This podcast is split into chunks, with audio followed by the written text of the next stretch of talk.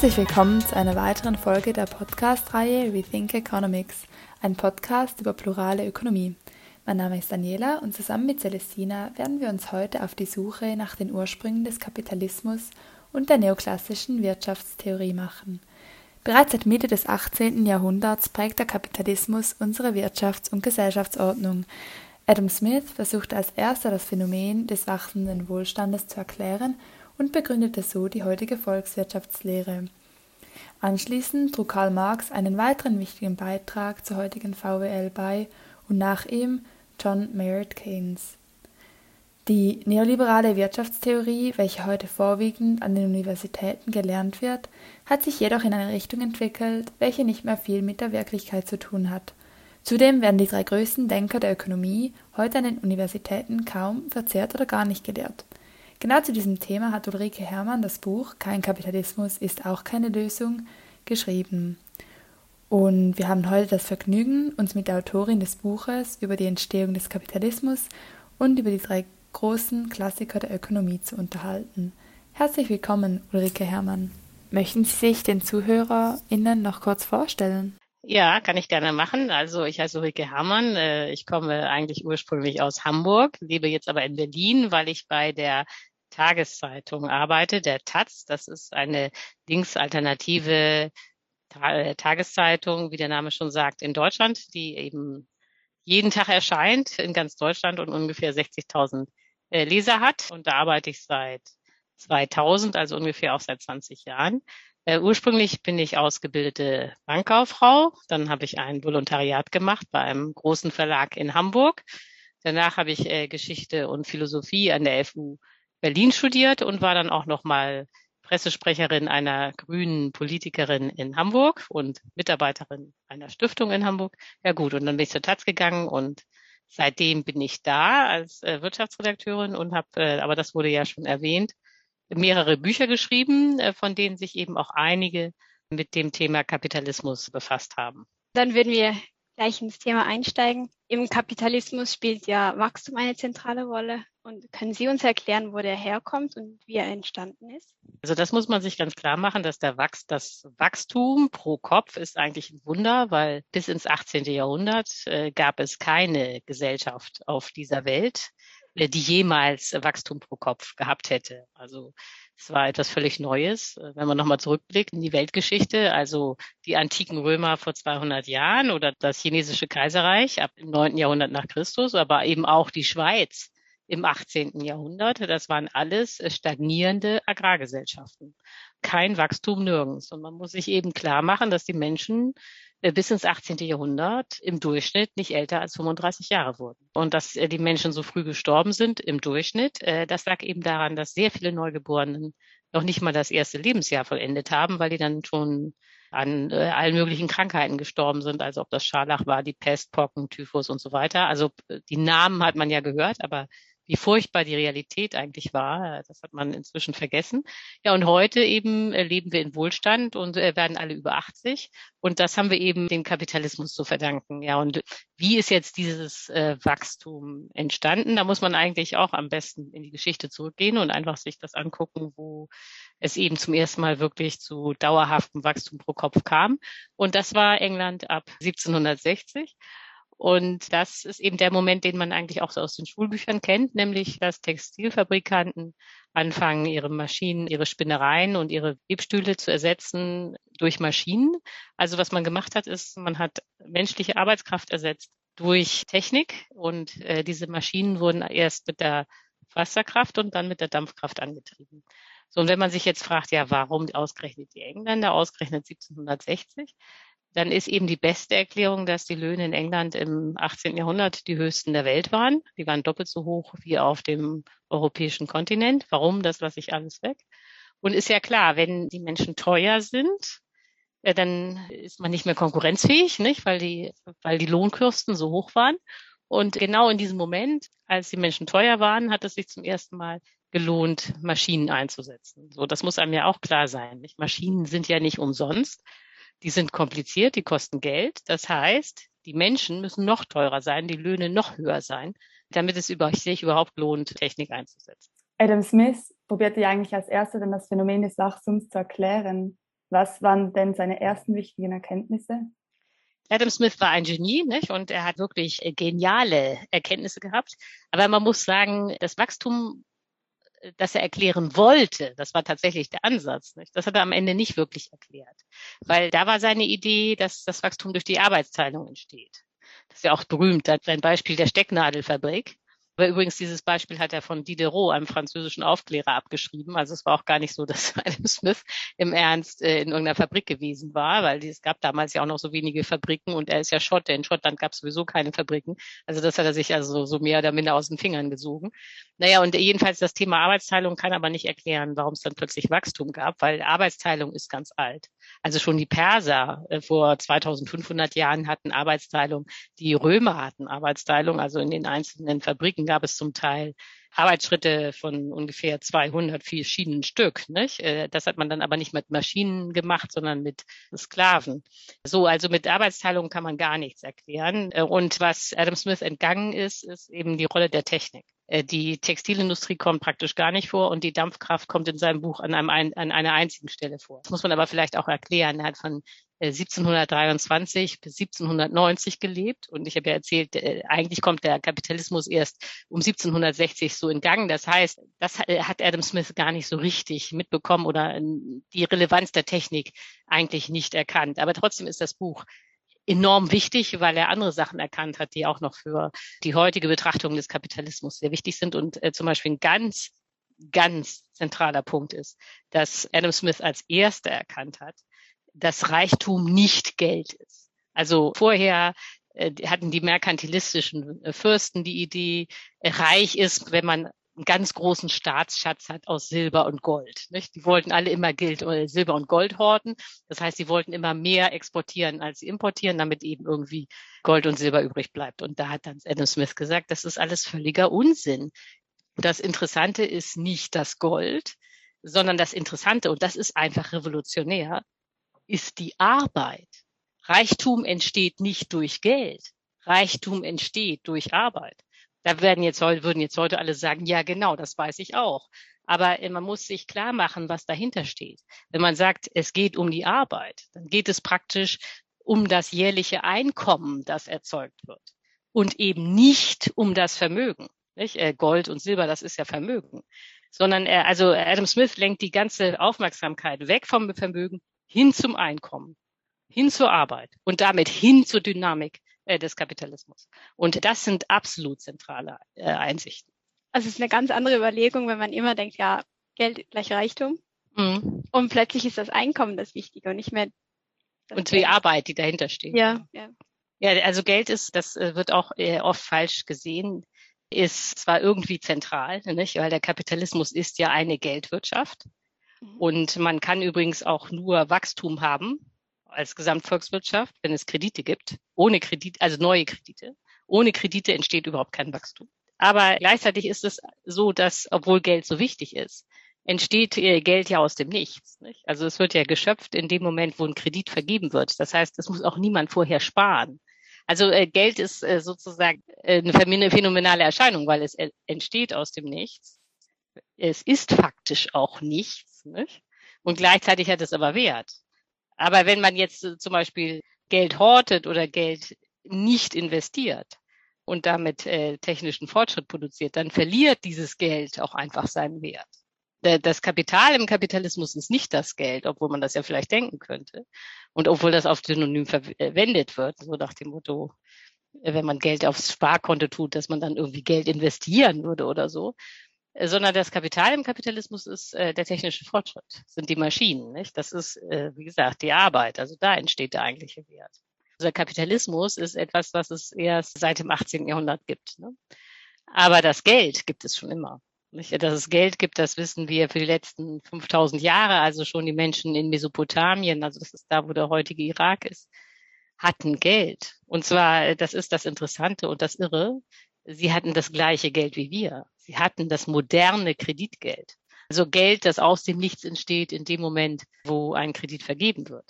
Und wenn man sich das jetzt so vorstellt, hä, Geld entsteht aus dem Nichts, dann kann man das vielleicht äh, tatsächlich am besten erklären, indem man, man nochmal zurückgeht in diese Welt von Mesopotamien vor 5000 Jahren, weil da kann man sehr schön sehen, wie das Ganze funktioniert. Da war es also so, dass die Leute unbedingt Handel treiben wollten mit Anatolien, also mit der Osttürkei, weil da es da Silber gab. Nicht? Und dieses Silber wollten die Mesopotamier rankommen und dann haben sie eben riesige Karawanen ausgerüstet die dann ein Jahr unterwegs waren, um eben dieses Silber aus Ostanatolien zu äh, holen. Und kein einziger Kaufmann in Mesopotamien hatte aber genug Waren und genug Lasttiere, um jetzt so eine Karawane auszustatten. Und dann haben die das sich alles zusammengeliehen von anderen Ka Kaufleuten.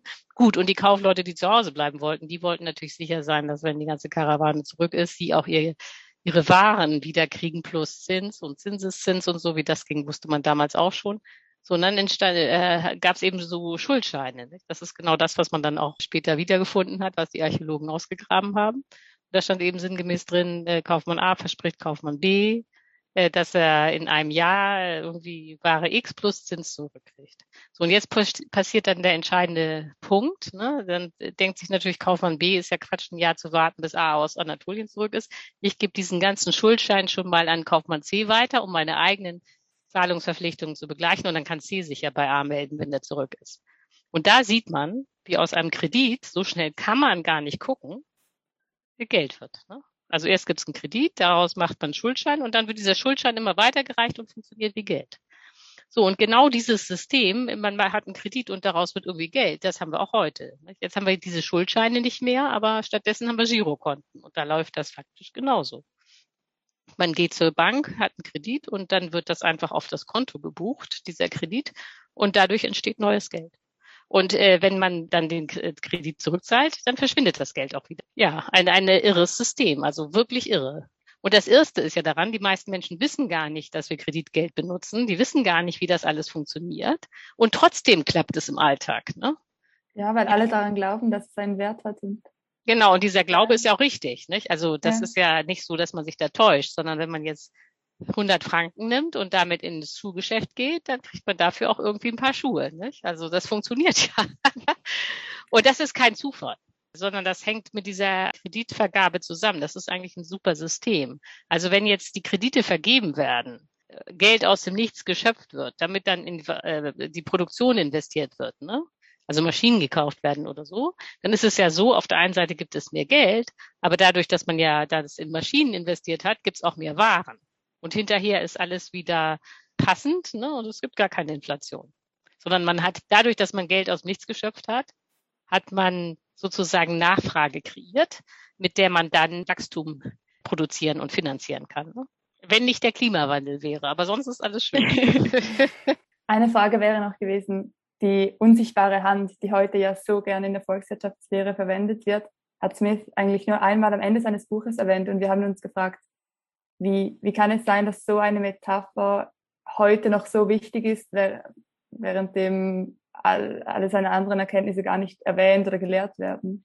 Ja, und es ist ja noch besser, nicht? Also bei Adam Smith gibt es nur die unsichtbare Hand. Und wie gesagt, äh, auch ganz hinten einmal. Aber heute wird immer erzählt, Adam Smith hätte die Metapher ver verwendet, die unsichtbare Hand des Marktes. Und das hat er überhaupt in dieser Form nie gesagt. Sondern das ist alles eine Erfindung von einem polnischen Ökonomen namens Oskar Lange.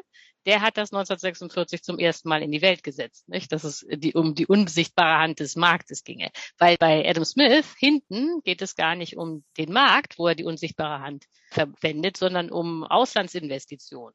Also was passiert, wenn Engländer meinetwegen in Frankreich oder in Lateinamerika investieren? Also auch noch ein Spezialfall über den ich jetzt hier gar nicht weiter reden will. Also aber daran sieht man, dass das irgendwie alles äh, weit weg ist eigentlich von dem, was Adam Smith erzählen wollte. Ja, und dass das so populär und plausibel ge geworden ist, liegt ja daran, dass die Neo Klassiker, wie sie heißen, also oder eigentlich die Neoliberalen, die dann diese Idee von der unsichtbaren Hand des Marktes äh, immer zu in die Welt gesetzt haben, die haben ja eine völlig andere Theorie letztlich als Adam Smith, nämlich die haben eine Theorie, dass der Kapitalismus irgendwie genau das gleiche ist wie eine Marktwirtschaft und dann werden nur noch Märkte analysiert. Es geht um nichts mehr, außer um den Tausch auf Märkten, also das sind die, sozusagen der Kern der Theorie ist, wie ein fairer Preis entsteht oder ein markträumender Preis oder ein Gleichgewichtspreis. Nicht? Das, sind die, das ist der Kern dieser neoklassischen Theorie. Und das kennt auch jeder so nach dem Motto, wenn es mehr Angebot als Nachfrage gibt, dann fällt der Preis und wenn es mehr Nachfrage als Angebot gibt, dann steigt der Preis. So, das ist so der Kern der Theorie. Und das leuchtet jedem auch so ein, dass das doch irgendwie klar ist, dass das der Kern einer ökonomischen Theorie sein muss. Jeder war ja auch schon auf dem Wochenmarkt und hat da Äpfel gekauft. Und da merken die Leute gar nicht, wie wahnsinnig das ist, ausgerechnet den Markt ins Zentrum zu setzen von einer Theorie. Denn das ist faktisch und das ist nicht übertrieben. Bedeutet, dass man sozusagen ins, in ein fiktives Mittelalter zurückgeht, wo es keine Industrie gab, keine Gewinne übrigens, keine Investitionen, keine Technik, keine Banken, keine Spekulation, nichts. Es gibt nur diesen Markt. Und nicht nur, dass das eine unglaubliche Verengung ist der wesentlichen Themen, es ist noch viel irrer wenn man nämlich, äh, obwohl man das alles nicht merkt, wenn einem das erzählt wird als äh, Student, nicht? aber wenn man auf einem Markt äh, Dinge tauscht, dann gibt es diese Dinge schon. Nicht? Die Äpfel sind schon da, die Birnen sind schon da, die Schuhe sind schon da. Sonst könnte man sie ja gar nicht tauschen.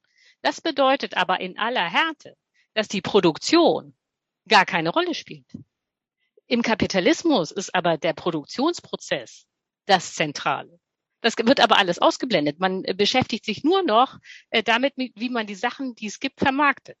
Und das ist eine derartige absurde Engführung, dass man es nicht fasst. Das heißt, während der Kapitalismus dynamisch ist, äh, beschreibt die Neoklassik mit ihrer Marktwirtschaft eine absolute Statik. Ne? Das geht immer nur um Gleichgewicht und alles ist schon da, das fällt vom Himmel und dann wird da nur noch rumgetauscht, bis alle zufrieden sind. Das, das, was auch völlig erstaunlich ist, dass die theoretischen Schwächen dieses Modells, die auch noch viel weiter gehen, das sind jetzt sozusagen die Schwächen, die jemand auch verstehen kann, der das Modell eigentlich nicht näher kennt.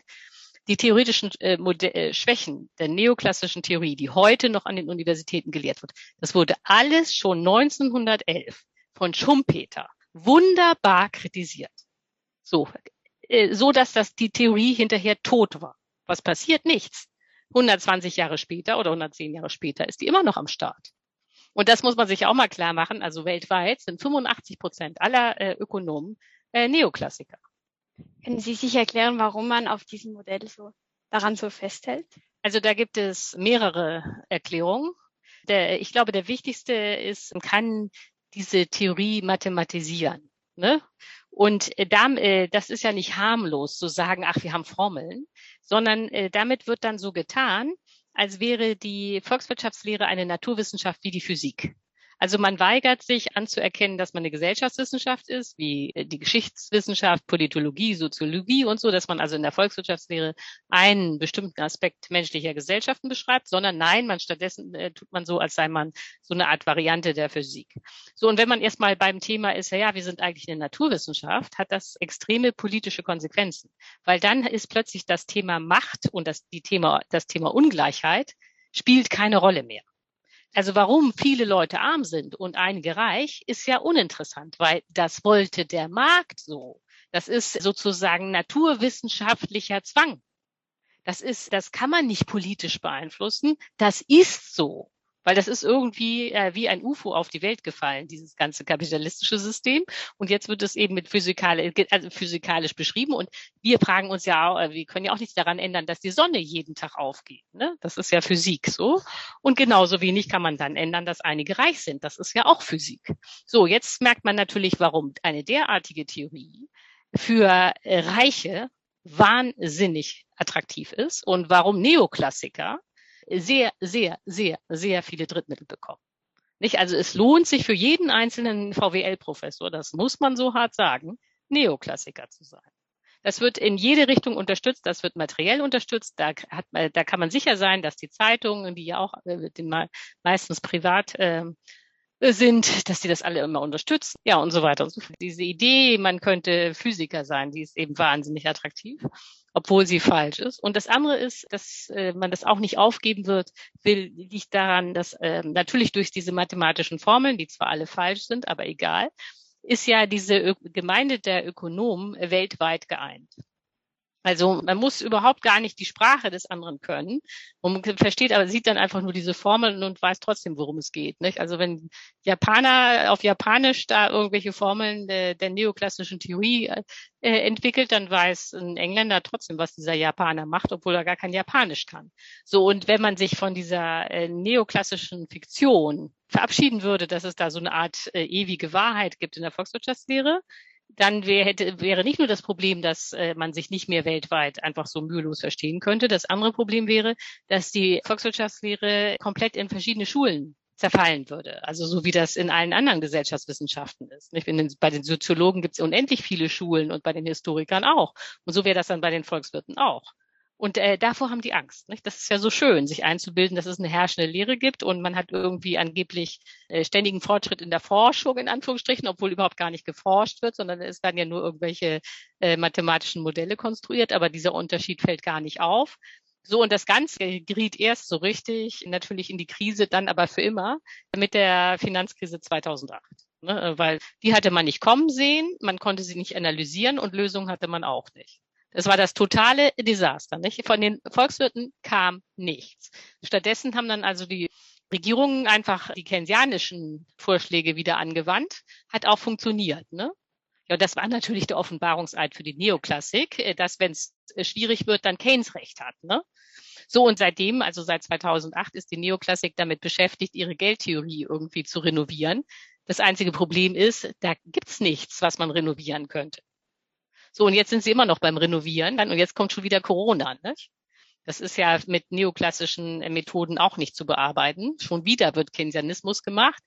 Das ist einfach das Ende der Neoklassik. Also, äh, weil äh, die Hegemonie ist vorbei.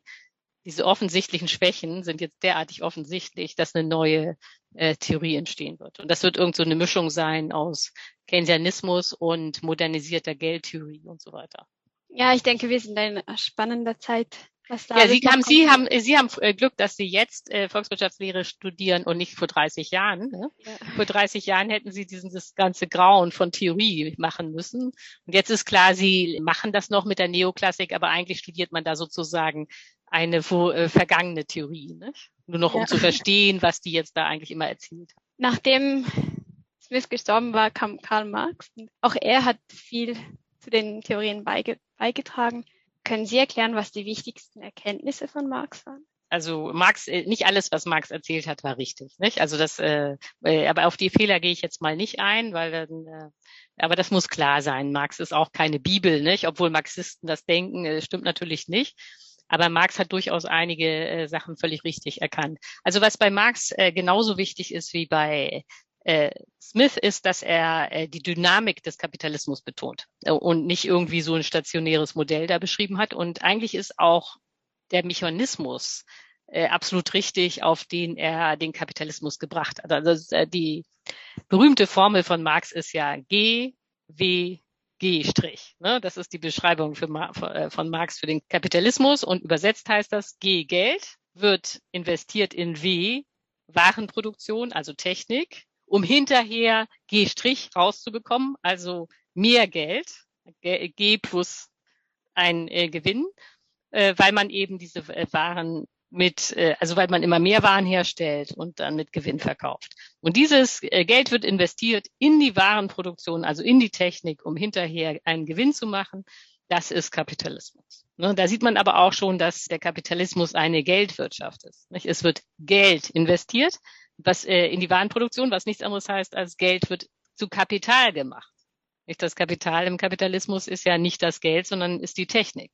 Und mit diesem Kapital wird, hat man hinterher dann mehr Geld, das man aber wieder investieren muss. Ne? Äh, sonst dockt der Prozess und das Geld verliert seinen Wert. Also was Marx sehr schön beschrieben hat, ist, dass Geld ständig zu Kapital werden muss, also zu Technik letztlich, zu Maschinen, damit es weiterhin Wert behält. Also das sozusagen das Einkommen im Kapitalismus, das ist auch wichtig, dass viele Leute verstehen das bis heute nicht, ist nicht etwas, was da ist. Das Einkommen wird nur generiert durch diese permanente Umwälzung. Nicht durch den permanenten Prozess entsteht das, entsteht das Einkommen. Wenn es keinen sozusagen nicht diesen permanenten Wachstumsprozess gibt, äh, dann ist auch mit dem Einkommen nichts mehr los. Ja, das ist das eine, was an Marx sehr wichtig ist. Und das andere ist, dass er zum ersten Mal richtig beschrieben hat, welche Rolle die Technik im Kapitalismus spielt. Also mal abgesehen davon, dass Technik dazu da ist, Waren herzustellen, sondern dass die Technik mehr ist als ein Hilfsmittel, sondern dass sie dann letztlich äh, das gesamte System auch definiert. Und eines dieser Aspekte der Rolle, die Technik spielt, ist eben, äh, dass es da ein Paradox gibt. Nicht? Dass ausgerechnet Wettbewerb führt laut Marx dazu, dass es am Ende keinen Wettbewerb mehr gibt. Und da hat er recht weil es ja so ist, wenn es Wettbewerb gibt, dann investiert jede Firma in ihre Technik, um eben mehr herzustellen und das möglichst billig, um in diesem Wettbewerb zu bestehen. Und am Ende ist es dann so, dass der Markt aber gesättigt ist. Ne? Also alle haben immer mehr hergestellt. Irgendwann reicht es dann. Man kann nicht noch mehr verkaufen. Und spätestens in diesem Moment, wo der Markt gesättigt ist, setzen sich dann die größten Firmen durch. Es siegen immer die großen Firmen, nie die kleinen.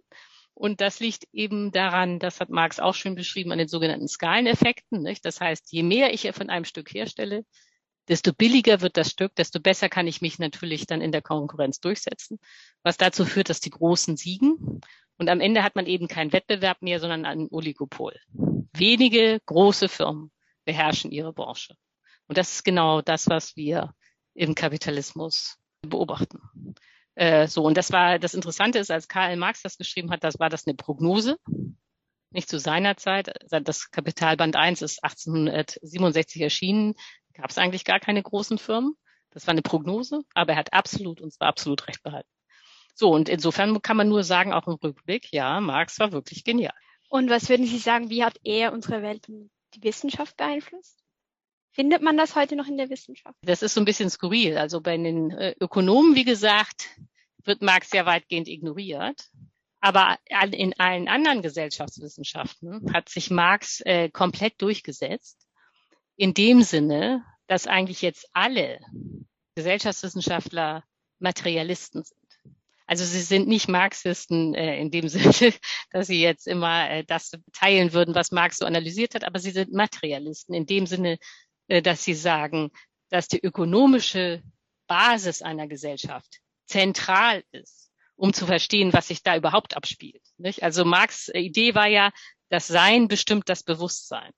Also das ist ja der Kern des Materialismus. Und das äh, würden heute alle, also zumindest alle Historiker, äh, würden das heute unterschreiben. Also das heißt ja nicht, dass man dann nicht doch dann sich mit dem Bewusstsein befasst. Nicht? Äh, aber es ist klar, dass Bewusstsein ganz wesentlich von dem Sein, also von den ökonomischen Umständen äh, geprägt wird.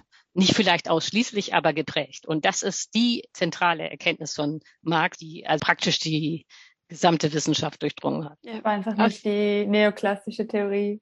Ja, und nach Marx kam ja bereits John Maynard Keynes und er hat vor allem die Geldtheorie und die Finanzmärkte eine Theorie der, des Geldes und der Finanzmärkte entwickelt.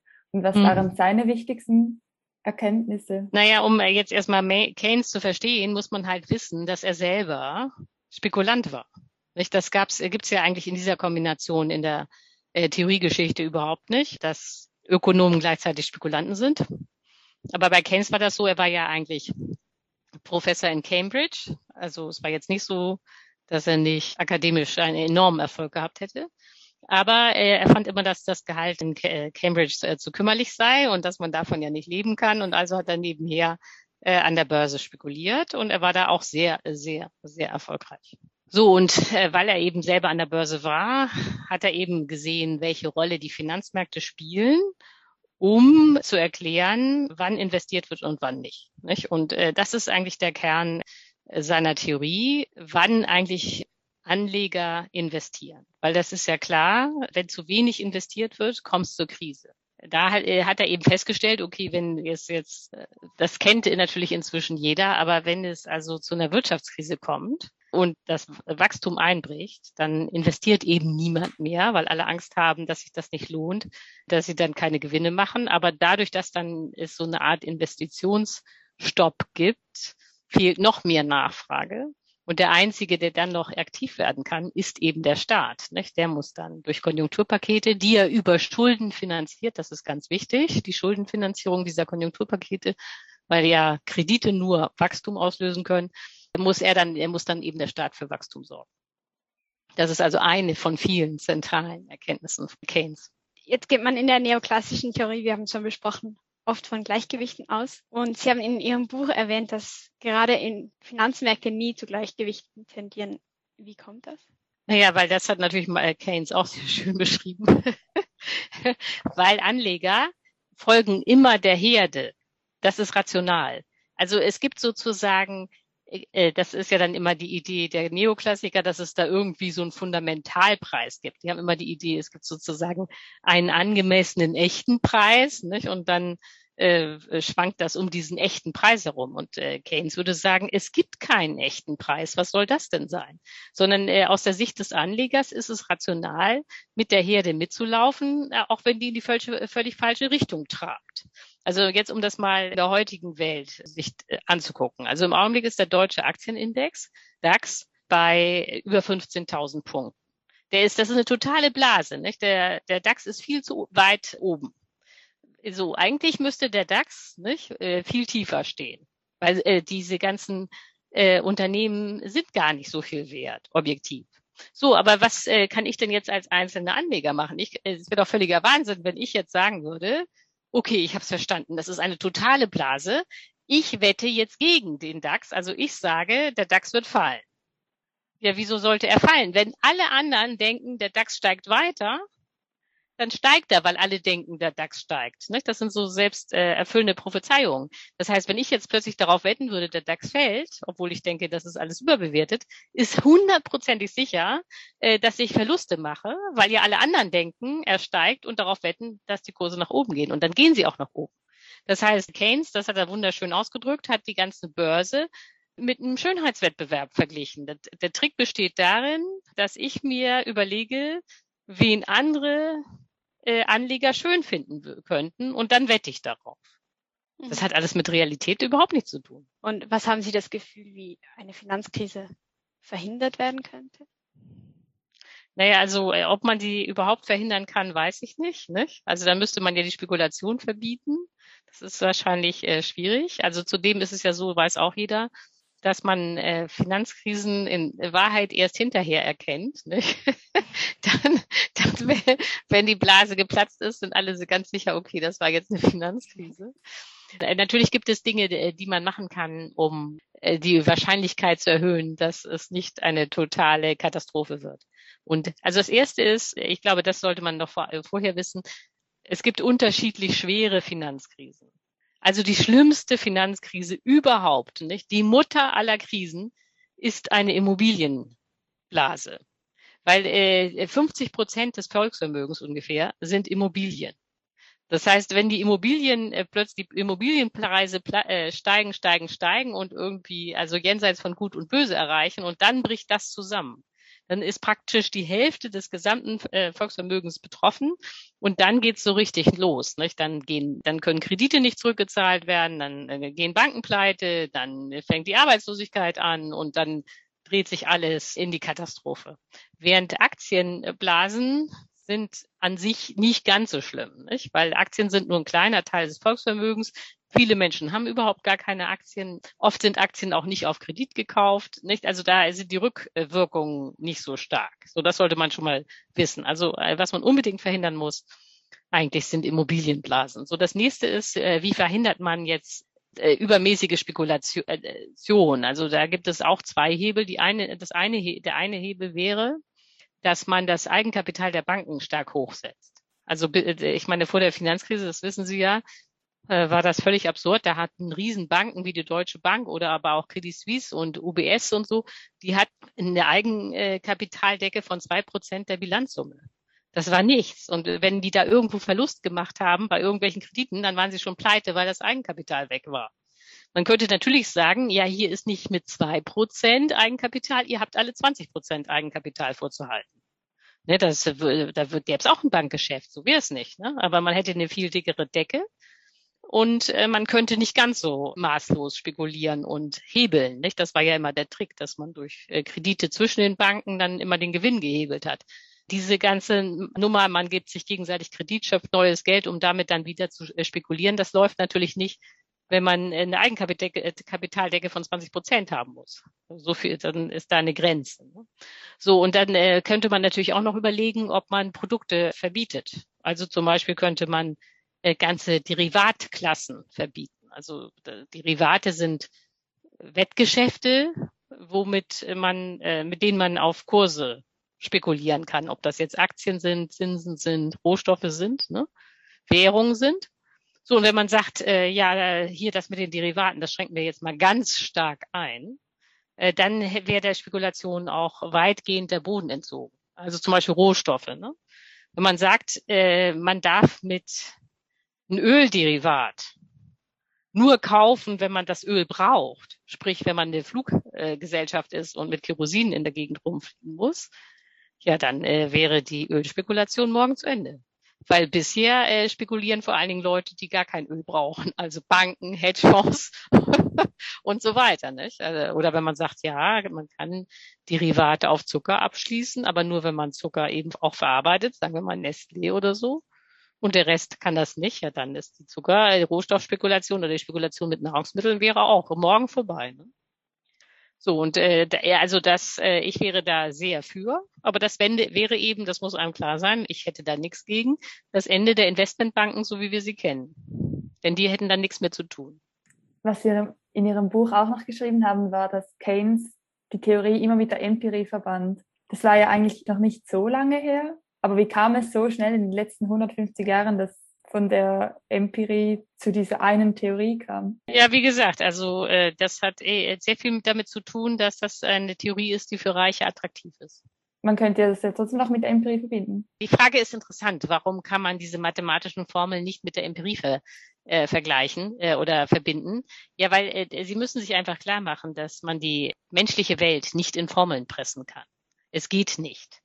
So, und das ist sehr lustig bei den Nobelpreisen für Ökonomie. Also die, äh, viele Leute denken ja, das ja, hätte jetzt auch irgendwas mit Wissenschaft zu tun, diese Nobelpreise, aber in Wahrheit ist das eine PR-Maßnahme der schwedischen Reichsbank für die neoklassische Theorie. Nicht? Also so wurde das, wurden diese Nobelpreise 1970 gegründet oder 1969, weil man damit äh, gezielt Werbung für die Neoklassik machen wollte.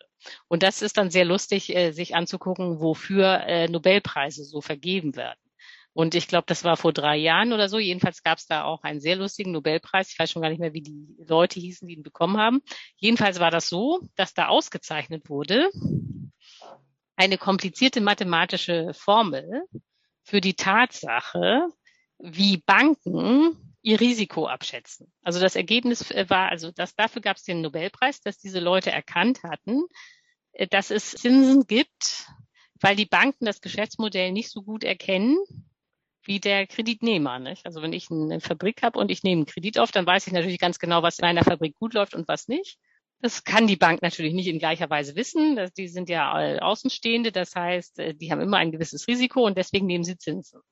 So, da würden Sie sagen, ja, das hätte ich mir auch selber gedacht. Das äh, wissen Menschen seit dem Mittelalter, seit es Bankkredite gibt. Nicht? Es ist nicht erst seit heute, dass es Bankkredite gibt. Gab es schon im Mittelalter.